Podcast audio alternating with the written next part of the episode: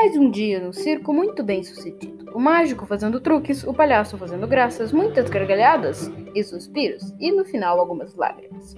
Até que o expediente acabou. Como de costume, uma festa dos funcionários. Logo depois do trabalho, até que o mágico falou: Mas que bolo é esse? Quem trouxe merece um prêmio, pois pegarei minha fatia. E lá foi ele cheio de vontade, mas daí, não, disse a equilibrista. Não sabemos de quem é o bolo. Exato, disse o mágico. Logo, achado não é roubado.